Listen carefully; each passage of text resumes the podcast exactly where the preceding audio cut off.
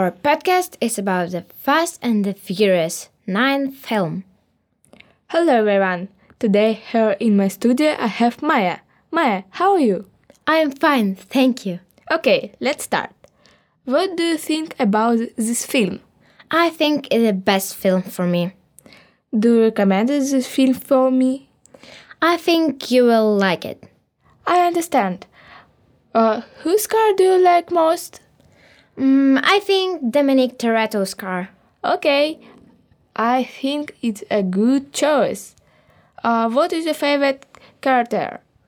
My favorite characters are Dominic Toretto and Mia Toretto because they are brave and they have lots of good friends. Okay, Maya, I think they are good people.